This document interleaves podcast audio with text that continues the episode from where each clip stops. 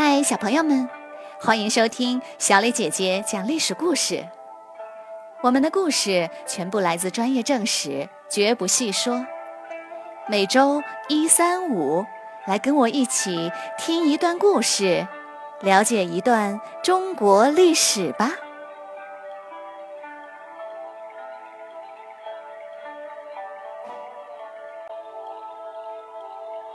今天我要给你们讲的故事的名字叫做《万里封侯》。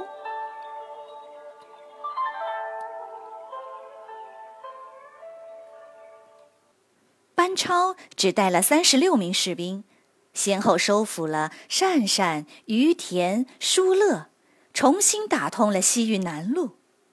汉明帝信心大增，在时隔六十五年后，重新设立了西域都护。想要再打通北路，然而匈奴联合北路的龟兹和燕齐国发起了反扑。第二年，西域都护竟被他们给杀死了。此后，龟兹继续向在疏勒的班超进攻，班超和疏勒王各守一个城，互为支援，坚守了一年多。这时，在整个西域，东汉只剩下班超这一支力量。孤军奋战在千里之外，刚继位的皇帝汉章帝打算放弃西域，就下令要班超回国。听说班超要回去，有个疏勒将领忍不住痛哭起来：“没有班超，我们一定会被灭国的。”说完，拔刀自尽。班超刚离开疏勒，马上就有几座城投降了。班超走到于田国，许多人哭着抱住马腿，无论如何也不让他离开。班超只坐在马背上，一言不发。过了许久，他猛地翻身下马，决定留下不走了。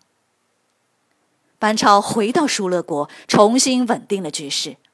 班超写信给汉章帝说：“我决定留下来，虽然西域非常偏远，东汉无法派大军过来。”但西域各国矛盾重重，如果能好好借助的话，对北匈奴会是不小的威胁。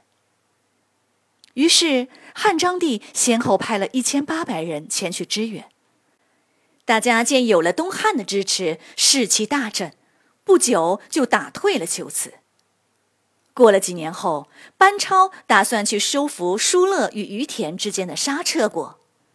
谁知刚出兵，一同作战多年的疏勒王在康居国的支持下，竟然反叛了。班超赶紧掉头回去，另立新王，与疏勒王兵戈相见。三年后，班超才抓住疏勒王，把他给杀了，平定了叛乱。不久，班超联合于田共两万五千人，决定再次进攻沙车。谁知龟兹王率领各国军队五万人前来救援刹车，双方交战了几个回合，互有胜负。这天，班超召集大家说：“我看算了，我们还是退兵吧。我往西回疏勒，你们往东回于田。明天天一亮，我们就分头出发。”其实，班超的话是故意说给绑在旁边的俘虏听的。然后假装一不留神，让他逃走了。龟兹王听了逃回俘虏的报告，立刻把军队分成两支，分别往东、往西前去埋伏，准备半路截击班超。班超知道龟兹王出发后，就集中全部军队向刹车发动猛攻，刹车抵挡不住，大败投降。龟兹王等了半天，才发现上当了，可为时已晚。只好退兵。过了不久，西边的月之国派七万人的大军进攻班超，士兵们非常害怕。班超对大家说：“不用怕，月之国千里迢迢翻山越岭过来，一定非常劳累，而且一定粮草不足。只要我们坚守住，他们撑不了多久的。”于是大家坚定守城。果然，几个月后，月之国一无所获，就退兵了。这时，北匈奴遇到了大麻烦，他们不断被来自东方的鲜卑打败，而东汉这边当了十三年皇帝的汉章帝去世，由汉和帝继位。汉和帝派大将军窦宪联合南匈奴，持续向北匈奴进攻，消灭了他们的主力。北匈奴彻底失败，单于越逃越远，不知去向。没有了匈奴的支持，龟兹各国就都投降了。班超被任命为西域都护，负责管理西域。三年后，班超调动各国军队七万人攻入燕齐国。当年杀死西域都护的燕齐王只好投降了。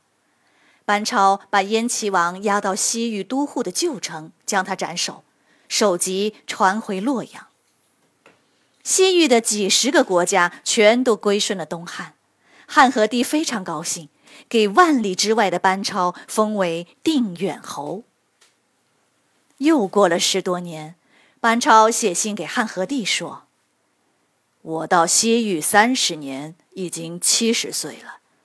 当年和我一起来的三十六名勇士，全都葬身在西域。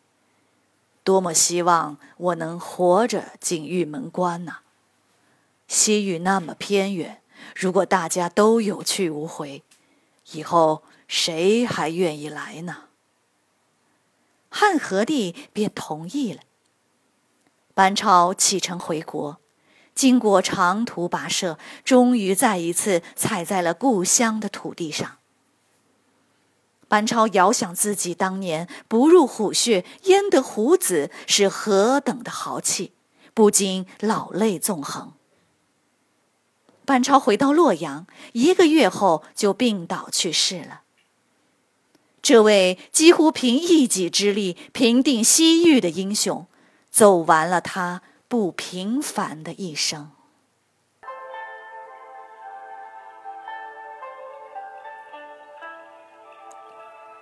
小朋友们，今天的故事就讲到这里，请你来说一说，西域都护是汉朝在西域的最高军事长官，负责管理调停各国之间的矛盾。西域并不是属于汉朝的郡县。假如你是西域的一个国王，你会服从西域都护的管理吗？为什么呢？欢迎你们到公众号留言，或用语音说出你们的想法。